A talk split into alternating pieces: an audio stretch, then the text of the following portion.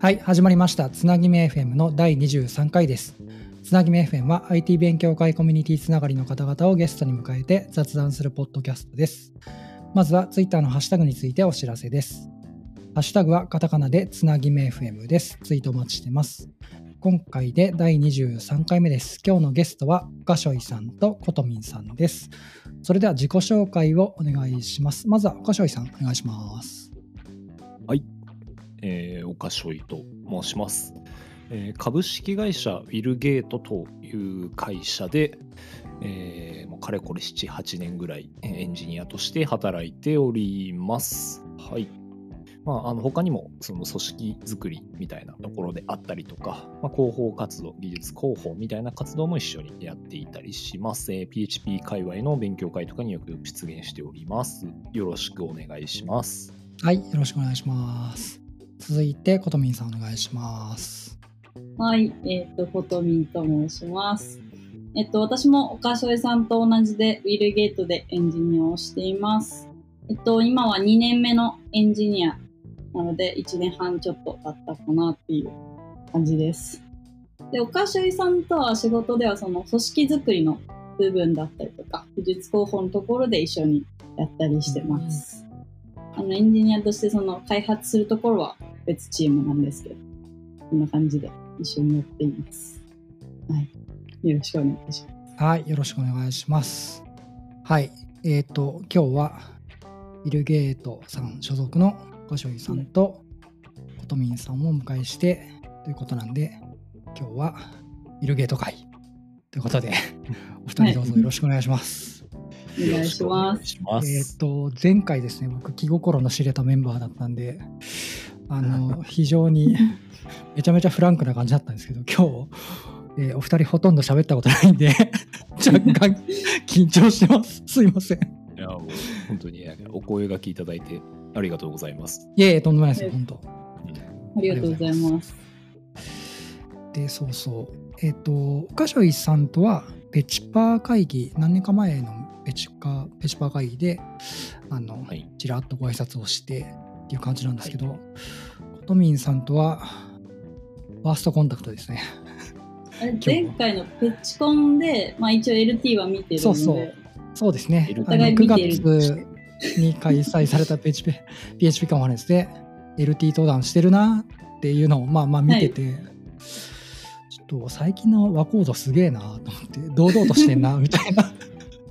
でそれでまあ、岡しょいさんにちょっとつないでもらって、今日の出演に至ったという感じですね。で、ちょっと前置き長くなったんですけど、早速お話ししていきたいんですが、最初に会社の説明というか、ビルゲートっていうのはどんな会社なのかみたいなところからおはい聞きしたいんですけど、はい。どうしようかな。お岡しょいさんに聞いた方がいいのかな。じゃあお願いします。そうですね。まあ、あのお表向きのという、表向きってなんか裏があるみたいな、ちょっとやり捨ての、まあ、いわゆる会社紹介みたいなところからお話をしますと、まあ、今、メインで、ん、やろう、やっていることっていうのが、まあ、中小企業というか、ベンチャーの支援みたいなことの全般をなんかやっていこうという、そんな会社になっています。まあえーちょっと前だとなんかウィルゲートって SEO の会社みたいなイメージがだいぶ持たれていたかなと思うんですけれども、最近はもう少しこう幅を広げて、えーそれこそ、えー経営の話、まあ、あの M&A みたいな領域をやらせていただいてたりとか、あとはその営業活動セールスの活動をまあまあ支援であったりとか、まあ、その効率化みたいな部分をまあやろうとして、まあ、セールステックとかあー言ったりしているところなんですけれども、まあ、そういう部分をやっていこうとしている会社でございますというのが、まあ、事業の説明って感じですかね。はい。うんうん。会社のページを見ると、なんかそういう、はい。なんだろうな、サービスっぽいのがこう、うん。トントントンと並んでて、あサービスの会社なのかなと思ったんですけど、すべてがそうなんですか、うーん。まあサービスとして提供している部分もありますし、まあ、いわゆるコンサルティングなるほどなるほど。っていう形まあまあそれも講義のサービスってサービスなんですけど、うん。まあワンオフみたいな感じの、はい、そういう受託じゃないですけど、そういう感じのなんか説明でいいのかな？合ってんのかな？まあそうですね、うん、まあいろいろと。コン,、まあ、コンサルティングっていうのが一番今はしっくりくるのかなとうんなるほど。してはいます。はい、そのエンジニア人数的にはどんな感じなんですか？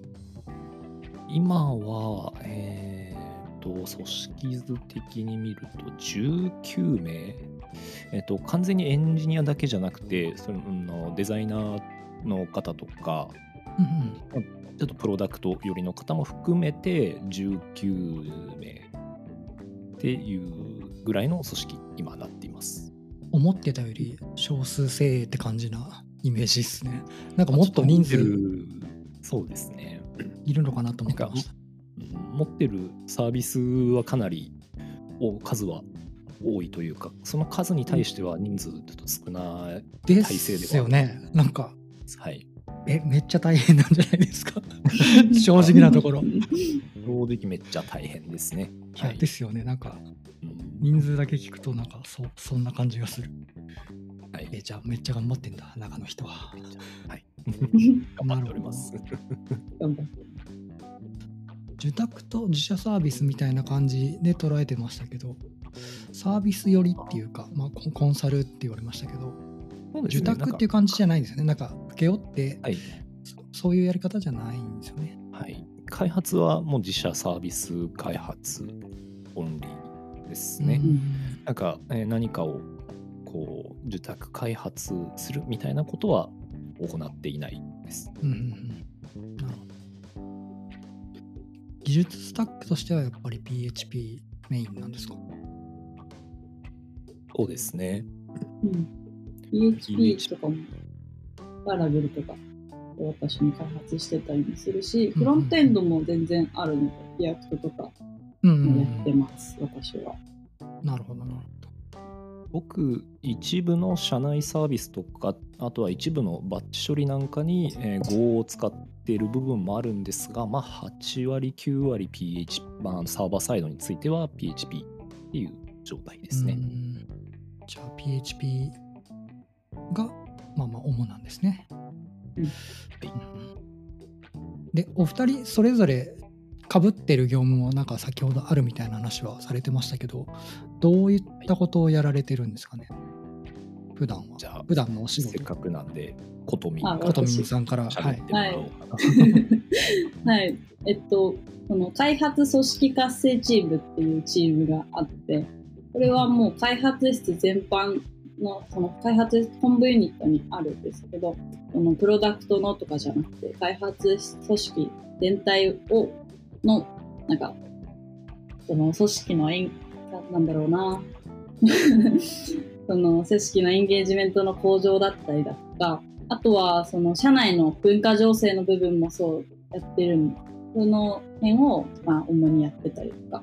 もしますし、あとは社外への美術広報の部分だったりとかで、まあ主にやってるのはテックブログをみんなで書いてこうねって言ってたりとか、実際に書いたりとか、まあそういう活動をしたりしています。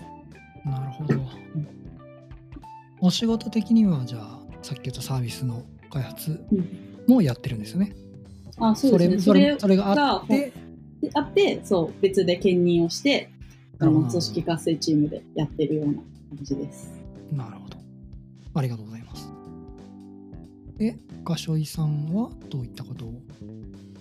あそれを一緒にやってます。あそうですね。あの組織活性チームというくくりで、えー、コトミンとは一緒にやっていて、うんで、まあ、えー開発の業務としては、私は、うん今、まあ、新規プロダクト開発みたいなところをですね、えー取りか取り組もうとしていまして、まあ、先ほどもちょっと挙げていたセールステックみたいなところに関わってくる、その領域の開発、まあ、ちょっと今、まだまだこう何を作っていくとかどういう価値提供ができるんだっけみたいなところを、あの整理している段階でもあるので、まあ、ちょっと詳しいことはお話はできないんですけれども、うんうんなんかがっつりなんかバリバリ作っていくぞというフェーズよりかはもっとそれより前のもっと検証のフェーズを回しているようんそんな、えーことを今やっています。あの年齢層的なものってはい。あ外に出せるか わかんないですけどこのこの話は はい。はい。出してよければあのなんだろうなはい。ボリュームゾーンっていうか。そうですね。多分一番ボリュームに今なってるのが20代後半ぐらいの層が今一番のボリューム層だと。若い。いいな。いいいじゃないですか。えでも珍しくないですか？PHP を使っててボリュームゾーンが20代後半って多分だいぶ若い気がするなっていうイメージ的に。なるほど。私は、私も新卒でこの会社に入って、あんまり他を知らないので、いやなんかそう あそういう感覚なんだって今思いましたけど、ね。歴戦の猛者がたくさんいて PHP 使う人ってはい。はい、まあ、でないかちょっと上の世代がね触ってるあるじゃないですかはい。だからボリュームゾーンの20代後半って結構若いんじゃないかなっていう印象を持ちましたそうですね。裏を返すと、やっぱその、なんか歴戦の猛者みたいな、そういう層がもしかしたらやっぱ薄いというか、ああもっといてくれるとちょっと安心感があるというか。そうですね。なんかその盤石というか。人たちが、うん、そのあたりの層が薄い中で結構まあ試行錯誤模索しながらというか、うんうんうん。なるほこうなんとか頑張って回してますという感じですかね。はい。ど。なるほどいや面白いですねな他の会社のこうなんだろう人数構成とかそういった年齢層とかの話ってなかなか出てこないじゃないですか。なんか聞くといろいろ面白いですね。うんうんなるほど。逆にそう他の会社さんどんなコースでやっててとか、まあ、どんな組織でやっていてとかなんかどういう体制でそれこそ、えー若いメンバーが多いってなると、まあ、の教教育の話というかなんか私あちこちで教育の話をしてるような気がするんですけど。まあちょっとあのそういう話とか、うん、どうどういうふうにその知識を獲得ないし伝播みたいなことをしているんだろうなみたいなのはかなり興味があるというか、うん、知りたいですよね。そうですね。ね。え実際この会社の中でそういった教育の取り組みってあの、はいいやあの別のポッドキャストでも話されてましたけど結構力入れ はいてやってるみたいじゃないですか。はい。どんな形で進めてるんですか？その教育みたいななんかカリキュラムがあったりとか。うん、そうですね。今、まあ、まさに整えてる途中という感じではあるんですけど、今あーやっていることで言うと、結構このスキルマップというか、こうまあ、ロロードマップって言ったらいいんですかね。なんかこう、身につけるべきスキルみたいなものをまあ棚卸しして、で、まあ、こういう順番でなんか身につけていくといいよねみたいなものをまあちょっと作っておきますと。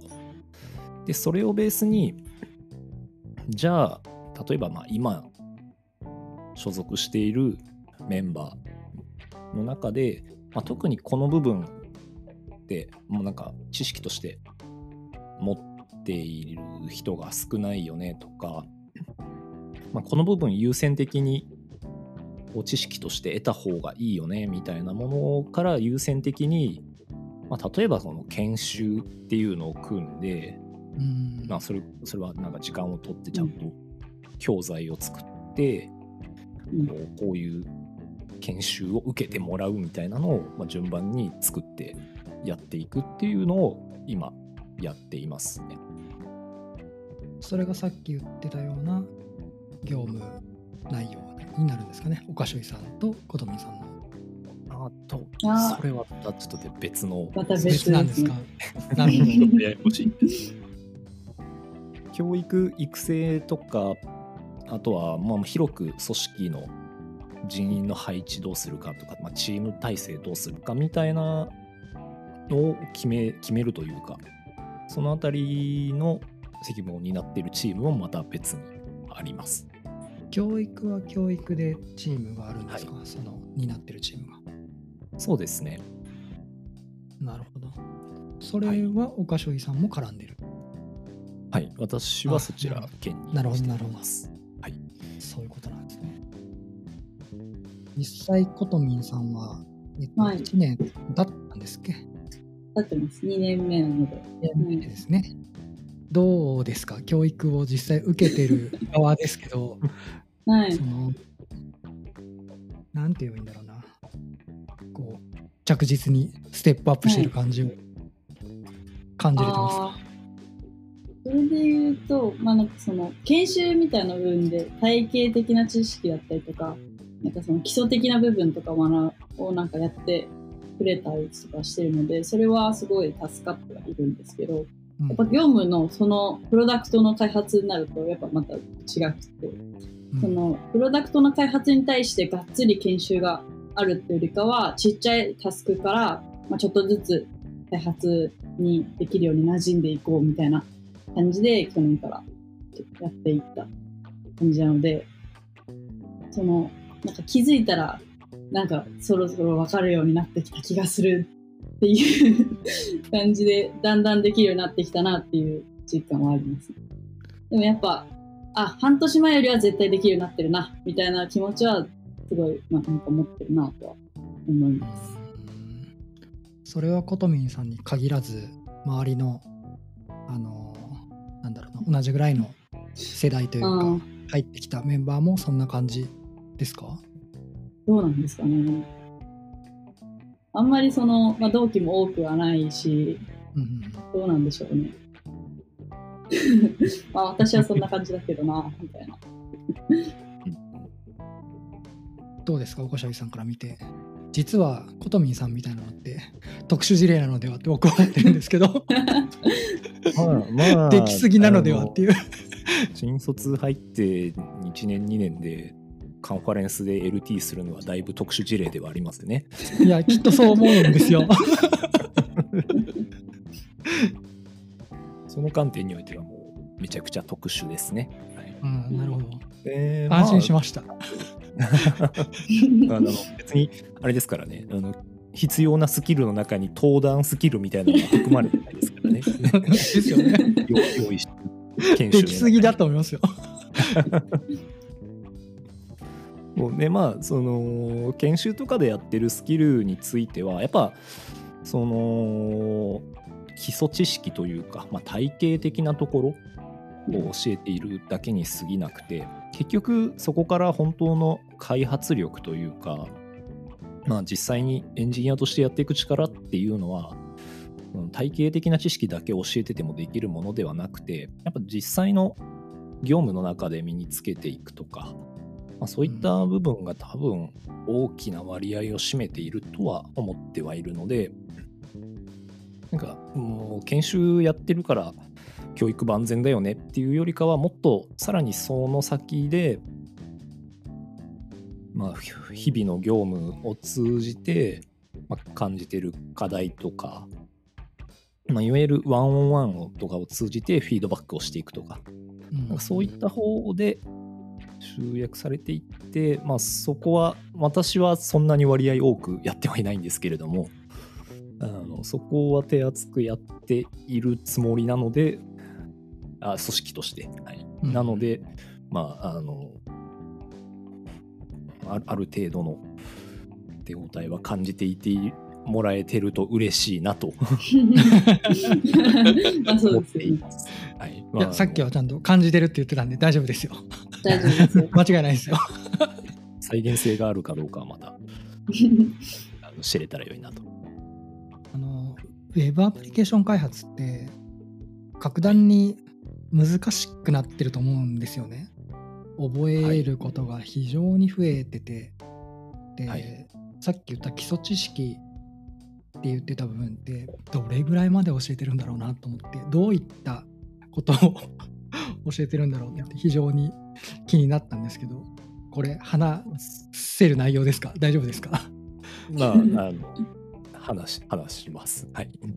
そこで言うと、まあ、本当に基礎ですねっていうと、うん何も具体性がないんですけど、うんうんあの、まあ、あの状況として、まあ、先ほども申し上げたとあの比較的若いメンバー層の層が多いっていうことと、うんまあ、どうしてもやっぱあの教育に力を入れてるぞとはいえども、まあ、やっぱリソースは限られていて人数もサービス持ってるサービスに対しては決して多い人数ではないうん。という体制なのでそこから考えるとかなり発展的なテーマを扱う研修というのはどうしても、まあ、優先度が低いというよりもまあもっともっと本当に基礎的なところ例えばそうですね。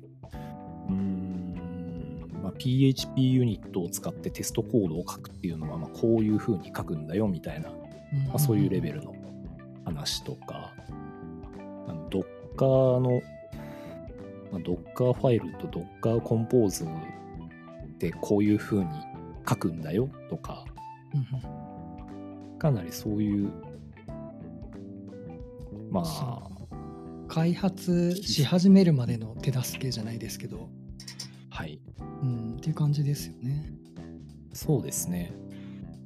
なので、こう手手を動かすための本当にうんうん基本基本要素うん。うんみたいな部分を、まあ、今重点的にやってる。で、一回、まあ、今の時代、ミーティングツール発展して、この研修とかも録画できるようにはなってきて、はいはいはい。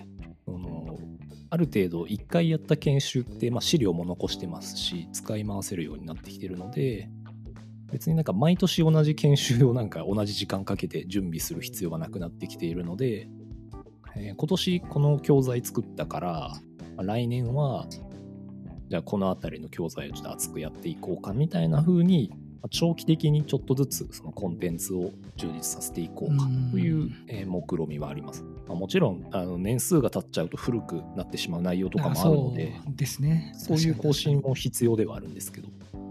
うんうん。にあの近年いろいろな会社がこの新卒教育みたいなのの資料って公開してたりするじゃないですか。はい。ああいうのって参考にしてたりとかされるんですか？ああ、確かに。気になりますね。なんかいろんな会社が結構いろいろ はい。リンクとか。そうですね。参考には参考にしてうーん資料作成っていう点でそのす何か別のところでやってる研修を引用して資料を作るみたいなことはあんまりしていなくって、うんうんむしろもう公開されてる資料があるんだったらもうなんかここの資料めっちゃいいよって言って普通に共有するとかそれぐらいのことはやってますが。うんうんまあお手本にしたいみたいな話で言うとまあいずれあのうちで作っている研修資料とかもどっかで公開できたらいいなとかは野望の一つとしては思ってたりはします。うん。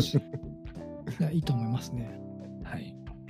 やっぱり、まあ、それもなんかコミュニティに還元していくっていう話の一つでもあるかなと思うので、うんうんうんまあちょっと公開に至るまではいくつかあのいろいろこうブラッシュアップするとかなんかしかるべきチェックを通すとかをしないといけないので。すよね。はいうんいくつかいくつかハードルはあるんですけどまあまああそれもいずれやっていこうかなと思ってますコトミンさんにちょっと聞きたいんですけど、お、はい。えっ、と、コロナ禍になってからの入社じゃないですか。ああ、そうですでね。、我々はこうコロナ前後の仕事のやり方っていうのを分かってて、前はこうだったけど、オンラインに切り替わったんで、こういうやり方をした方がいいだろうな、みたいな、こう、さじ加減を持ちながらやってたりするんですよね。でも、そういうのが分からないわけじゃないですか。そんな中で、はいきっとフルリモートですよね、おそらく。まあそうですね。今は週に1回ぐらい出社してますけど、基本はリモートです。リモートでこうう作業をすることになってたと思うんですけど、それに戸惑いとか、やりづらいなとかっていうのはどうでしたか？正直なとこああ1年目やっぱ入ってすぐ最すごい最初の方はやっぱ出社してたんですけど、うん、まあすぐ緊急事態宣言とかで割とずっとリモートですみたいな感じでやっていてこのなんかななんだろう。やっぱ自分のチームの人とはもちろん毎日喋ったりとか教えてもらったりとかしてるんですごく関わりがあるんですけどやっぱ同じ開発室の中でも他のチームになってくると全然喋らなかったりとかするし、うん、誰がいるんだろうとか入ってまだ名前も覚えてないし顔も知らないし、みたいなのは全然ありましたね。で俺この会社本当にこんなにいっぱい人いるんだろうかっていう思いを持ちながら働いてはいましたね。しばらく。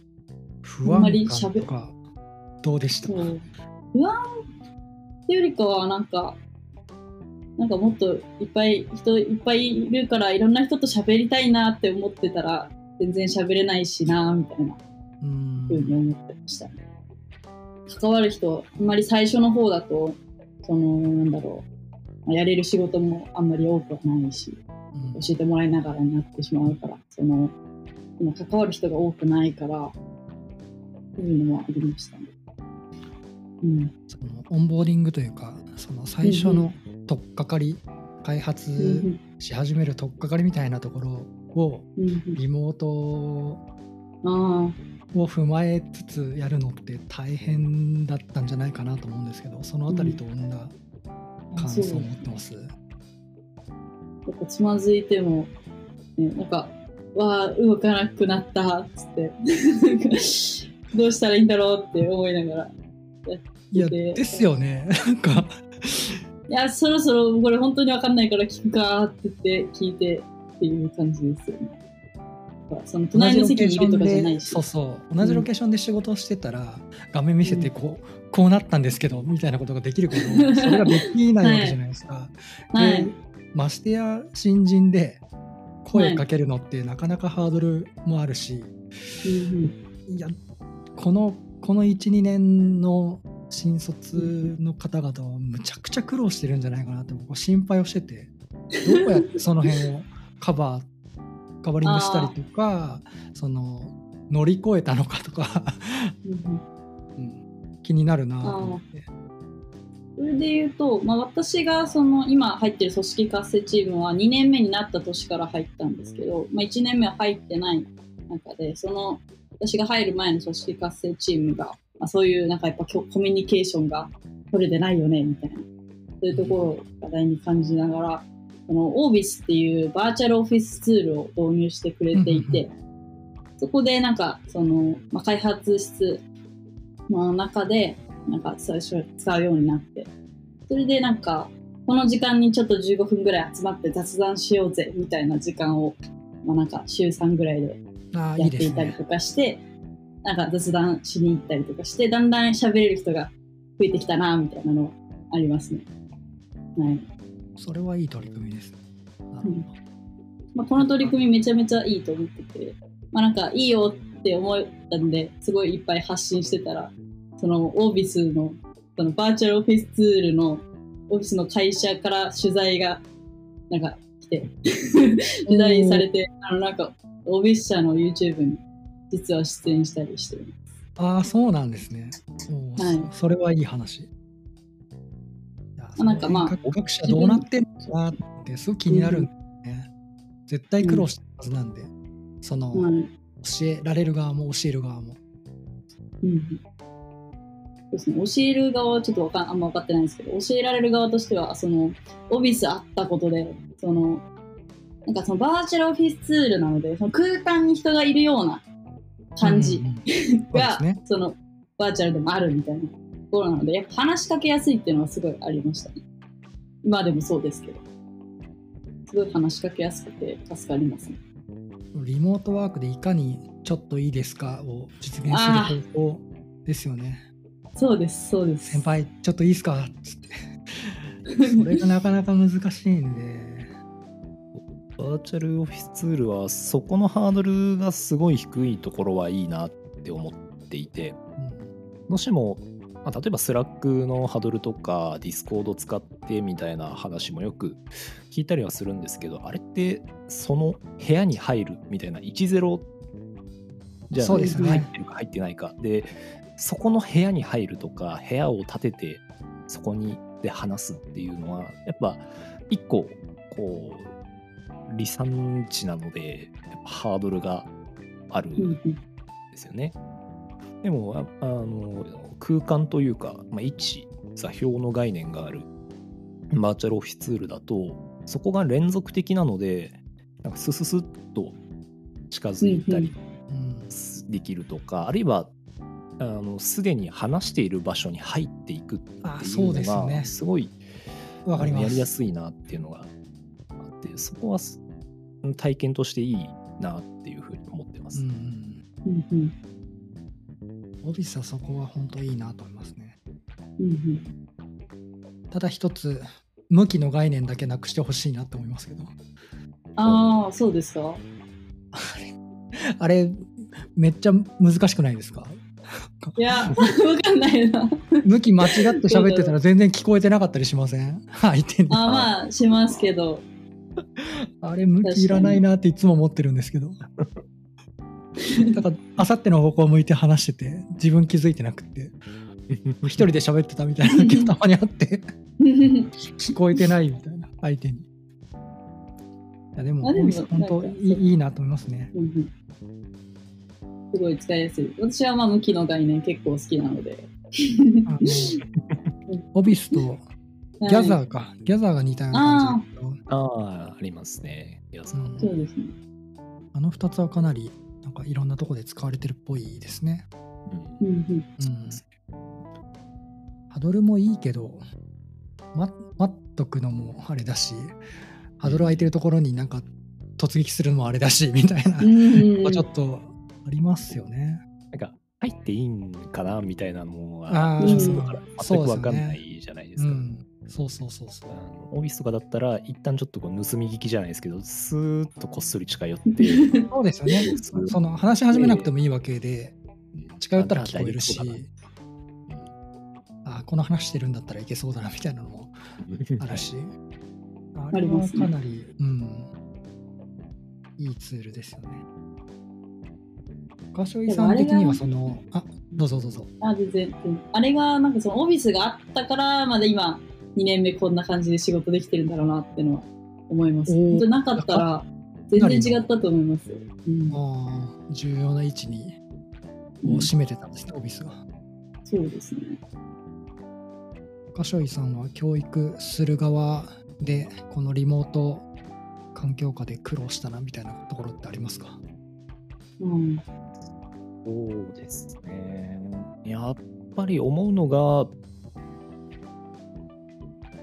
この、その、まあ、比較的、まあ、わ若いメンバーみたいな言い方が正しいのかわかんないけど、まあ、そのメンバーがどんなことに困ってるのかみたいなのが、うんうんほほぼほぼ伝わらないというかなんか意図的な発信をしてる人じゃないと今どういう状況になってるんだっけみたいなのが全くわます。からないのはやっぱり大変なところだなと思っていて。昔は物理にいたらなんとなくこう旗から見てあなんか困ってんなっていうのってそうか顔見たら分かったりとかするじゃないですか。わかりますよね。なんか、はいこいこの人1時間ぐらい手動いてないけどフリーズしてんな？みたいな 状況とか。それがないので、まあ、もちろんなんか Slack に分報のチャンネル作って逐一こう自分の状況を発信してくれる人とかだったらまだあのキャッチアップはまだ比較的しやすいものの、うんまあ、別にあれって万人に向いてるツールでもないと思っているのでます。発信としてもこうそこに障壁感じたりとか、まあ、そもそもそういう癖がない人にとっては運用するの難しいもので、なんかそこに対してなんかどう困っていることを気づいてあげられるんだっけみたいなのは、まあ、ちょっと未だに私もなんか答えは出ていないんですけど、そういうところはやっぱり大変だなって思ってますね。うん。アプローチ難しいですよね。その困ってるのを拾う。はい。リモート環境下でめちゃくちゃ難しい問題だと思ってて、はい。うん、本当にアウトプット慣れてる人なんていないじゃないですか。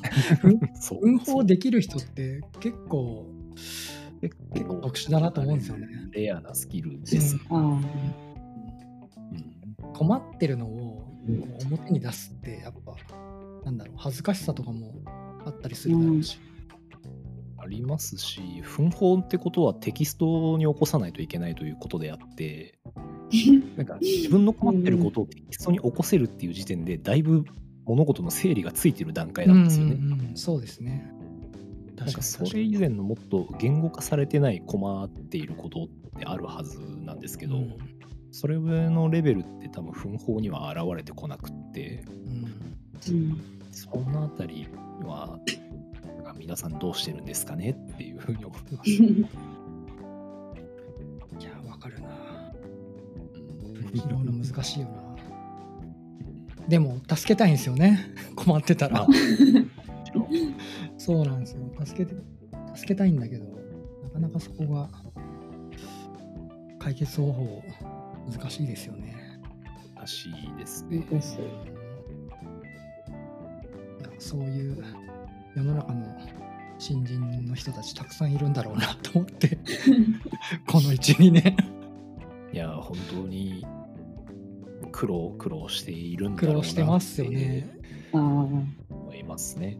うん。うんこうさっき私も言いましたけど、うんそのコロナの前後が分かってるのでうんうん振る舞いをどうしたらいいかっていうのがなんとなく分かっててさっき言ったようにはい奮法とかにうまいこと書けば拾ってもらえたりみたいなのが分かるわけですよ。でもそういうのをを前後を知らないとできないじゃないですか、はい。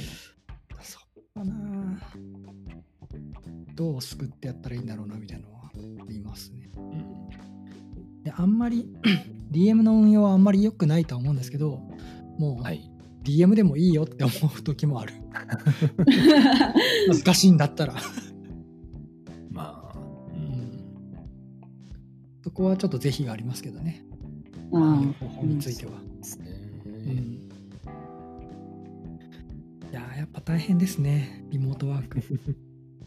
あ だいぶ慣れてきてるとは思うんですけど、はい。うん。うん。まあ、これが当たり前じゃなかったので。うん。大変だよなと思って。うん。なんかわかんないんで本当にわからないんですけど。どうほんなんかそんなになんか、まあ、これにもうだいぶもう1年半もったら慣れるのでこれが私の社会人のデフォルトなんですけどでも毎日出社してたらなんかいやこんな感じだったんだろうなとは思いますよやっぱ。うん。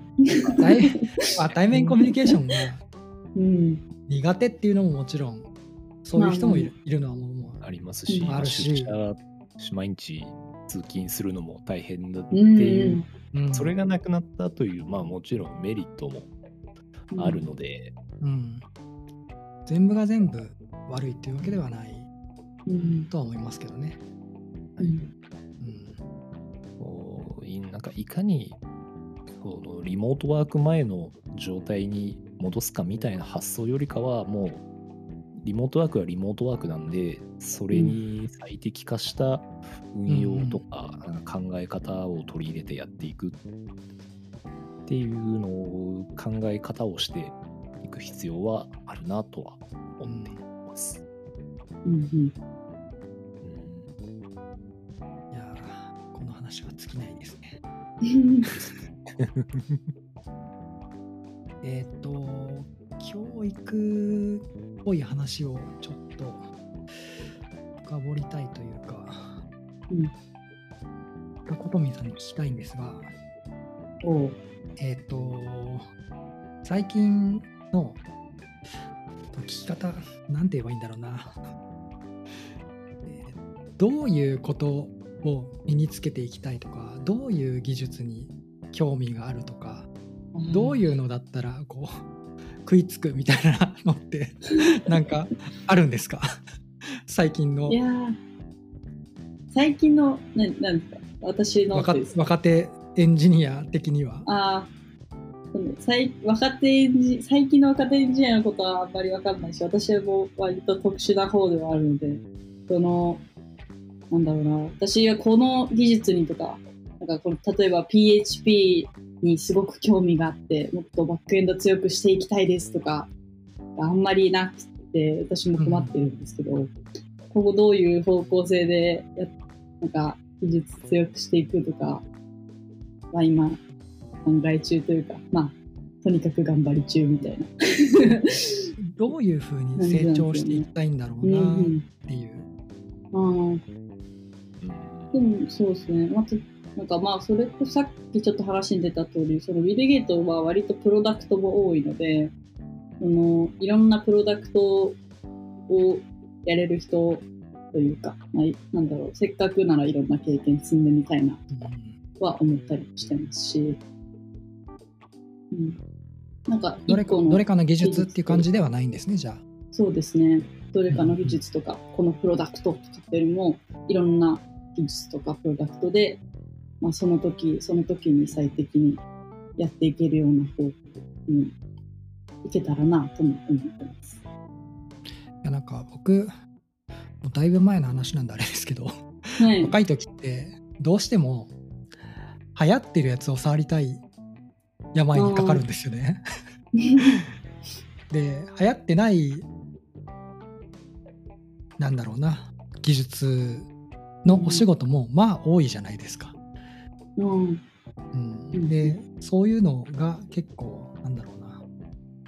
長いこと使われてきててお金を生んでするのであんまりそういうのやりたくないなって思いながらやる のもまあなんだかなと思うんですけど。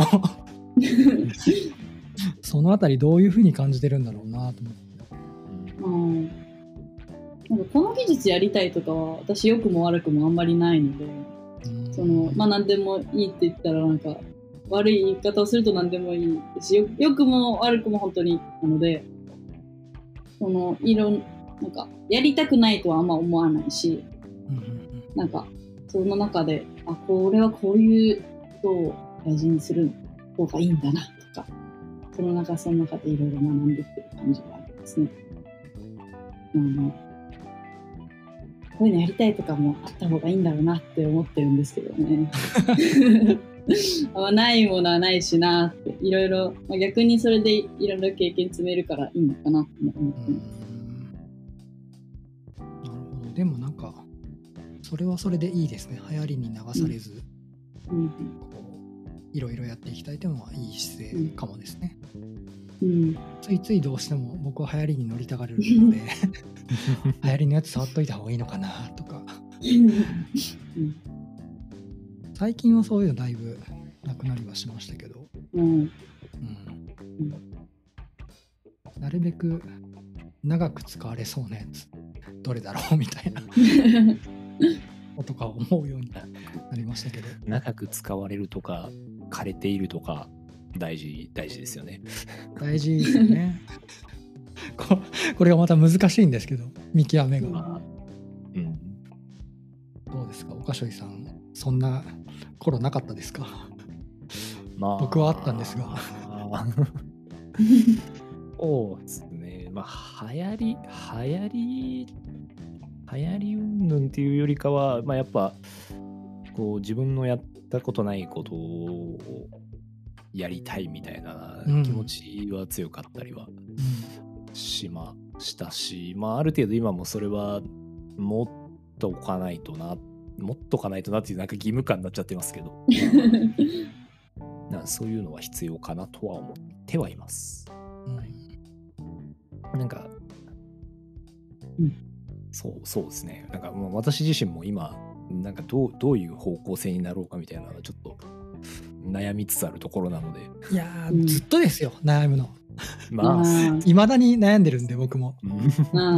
そのさっき言ったようにあやりを全く追わないっていうのもまた違うと思うし、うん。はい。うん、全く知らないのはダメだと思うんで、うん。はい。うん、その辺が難しいですよね。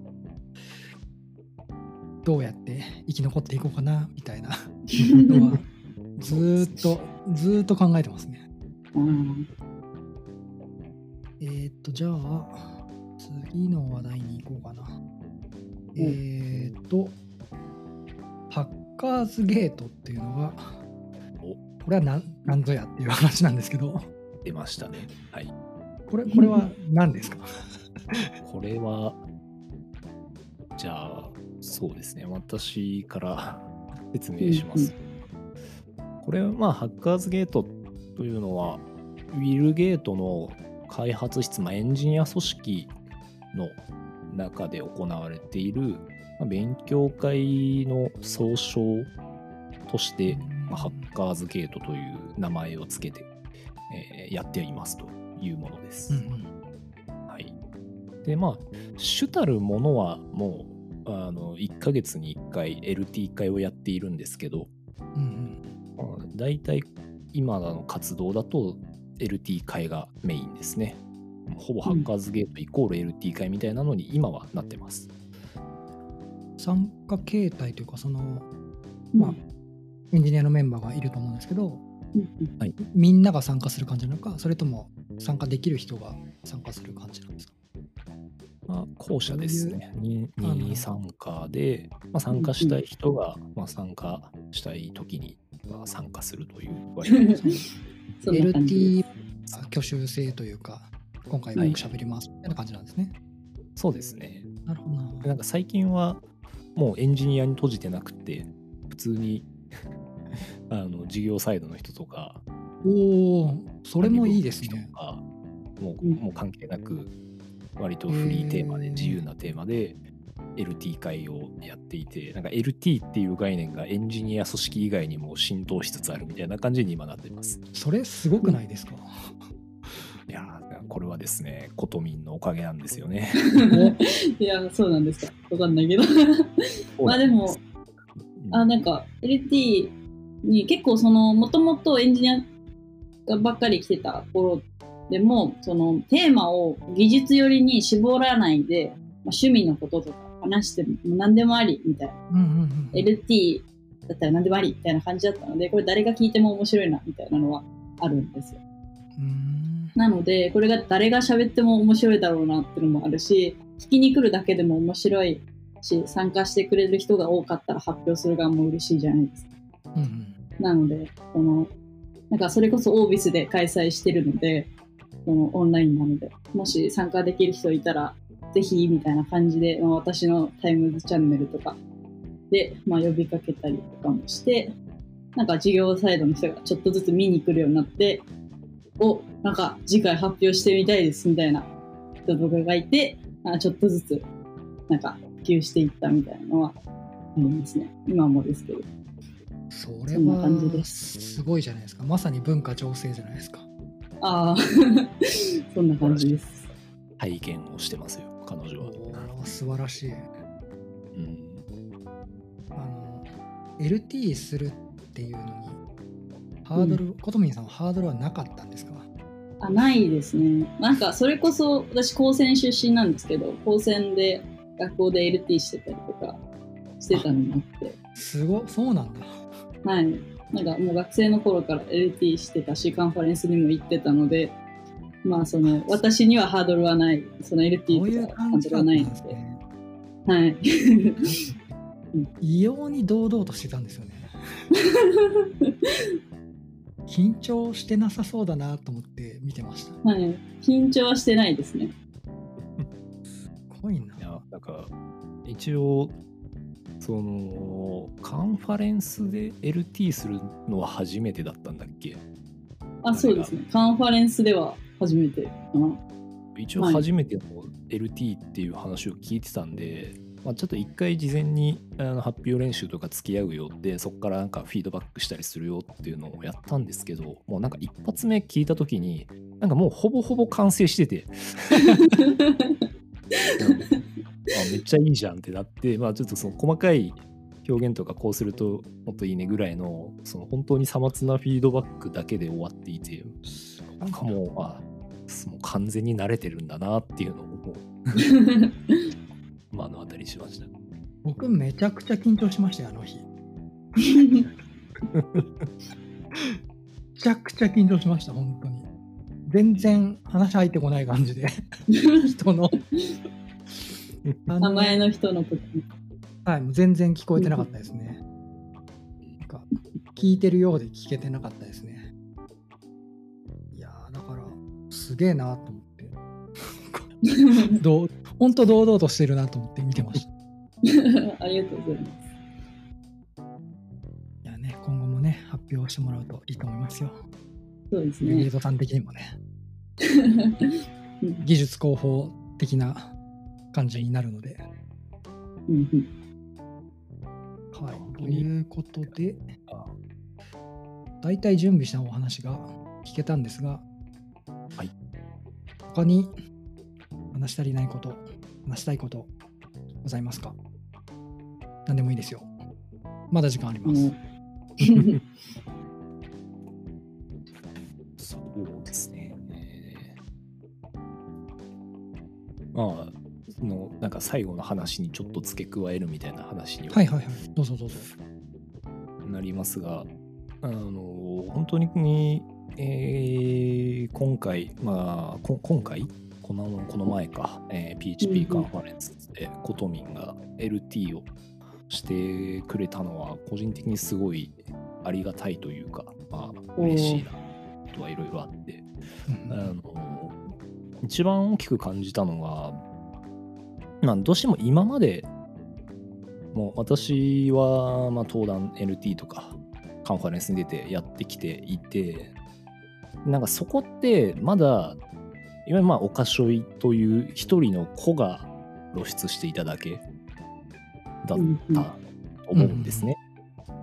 社名を出してたはいえって感じですよね。まあはい社名はうん出してやったものの、まあとはいえまあなんかおかしょいさんだって言われるようなことが多かったんですけど、うんうんなんかこの間すごいなんか見られ方変わったなと思っていてそれはなんかコトミンもうんあの登壇していて、まあ、そこでいろんな人と話したりっていうのもあったんですけどそのウィルゲート勢だみたいな見られ方をだんだんされてるなっていうのがなんか明確に変わったなってこの間思ったんですね。うんうん。うん。これはなんかうーん、まあ、もちろんその技術広報みたいなことをやってきて実を結んだといえばそれまでなんでしょうけどどうしてもなんか今までは一人一人で戦ってきたみたいな。の が若うん干あった中でまあこう、まあ、味方が生まれたというか。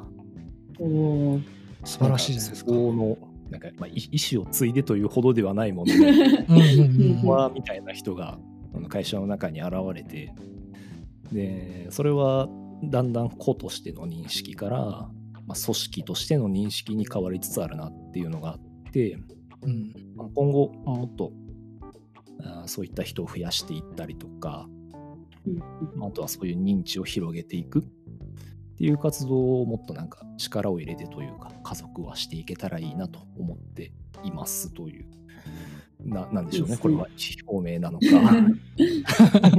なのかわからないですけどまあ本当にコトミンの物おじしなさと自分の好きなものを広めていくみたいななんかその力ってめちゃくちゃ強くってうんなんかそこそこは本当に本当にすごいなって思ってます。いや、嬉しいですね。語彙力がないですけど。そのそうあのハッカーズゲートの LT 会が事業部の人とかあの、うんうん開発室外の人も巻き込んでるっていうのも、まあ、そういったところが大きくてうんうんなんか良いったものをどんどんあの周りに広めてったりとか巻き込んでいってくれるっていう姿勢はめちゃくちゃすごいのとそれをリモートワーク化でやってるっていう、まあなんかすごいなと思ってあの見てます。なんか何の話だってなって。めっちゃ褒めが。目が。急に。嬉しいですね。そういうカンファレンスに参加したりとかも私大好きだし、まあ、LT 会とか、そういうのも好きなので、そのまあ、好きなことを広めるのがね、まあ、好きなんですよね、きっと。それでいろいろ、まあ、LT、私も LT が大好きだから、そのみんな来てほしいし、発表してほしいし、みたいなので、広めてったりもしてるし、まあ、オビスも、オビスいいんですよねっていう話をやいっぱい社内でしてたら、オビスの人に声かか声かけてもらったりとかまあ まあまあ、あの知り合いがいたのもあってですけど、まあ、そういうのもありつつ、とかで、まあその、好きなことね、広めていく力みたいなのは、まあせっかく、まあ、そのなんだろう、やろうと思って頑張ってやってるとかじゃないので、やりたくてやってるだけなので、うんそういうのはいいこと、まあ、これからもやっていくと思いますし、やっていきたいですね。うん。カンファレンス登壇の話で言うと、うん。エチパー会議のトークの募集が始まったので、おうそうなんですそうなんですよ。はい。もうもうネタないんで、なんて感じですけどね。ただまあまあ、まだ、うん、まだ時間はあるこれからあるので、ネタを生む余地はあります。すね私も自分に言い聞かせて。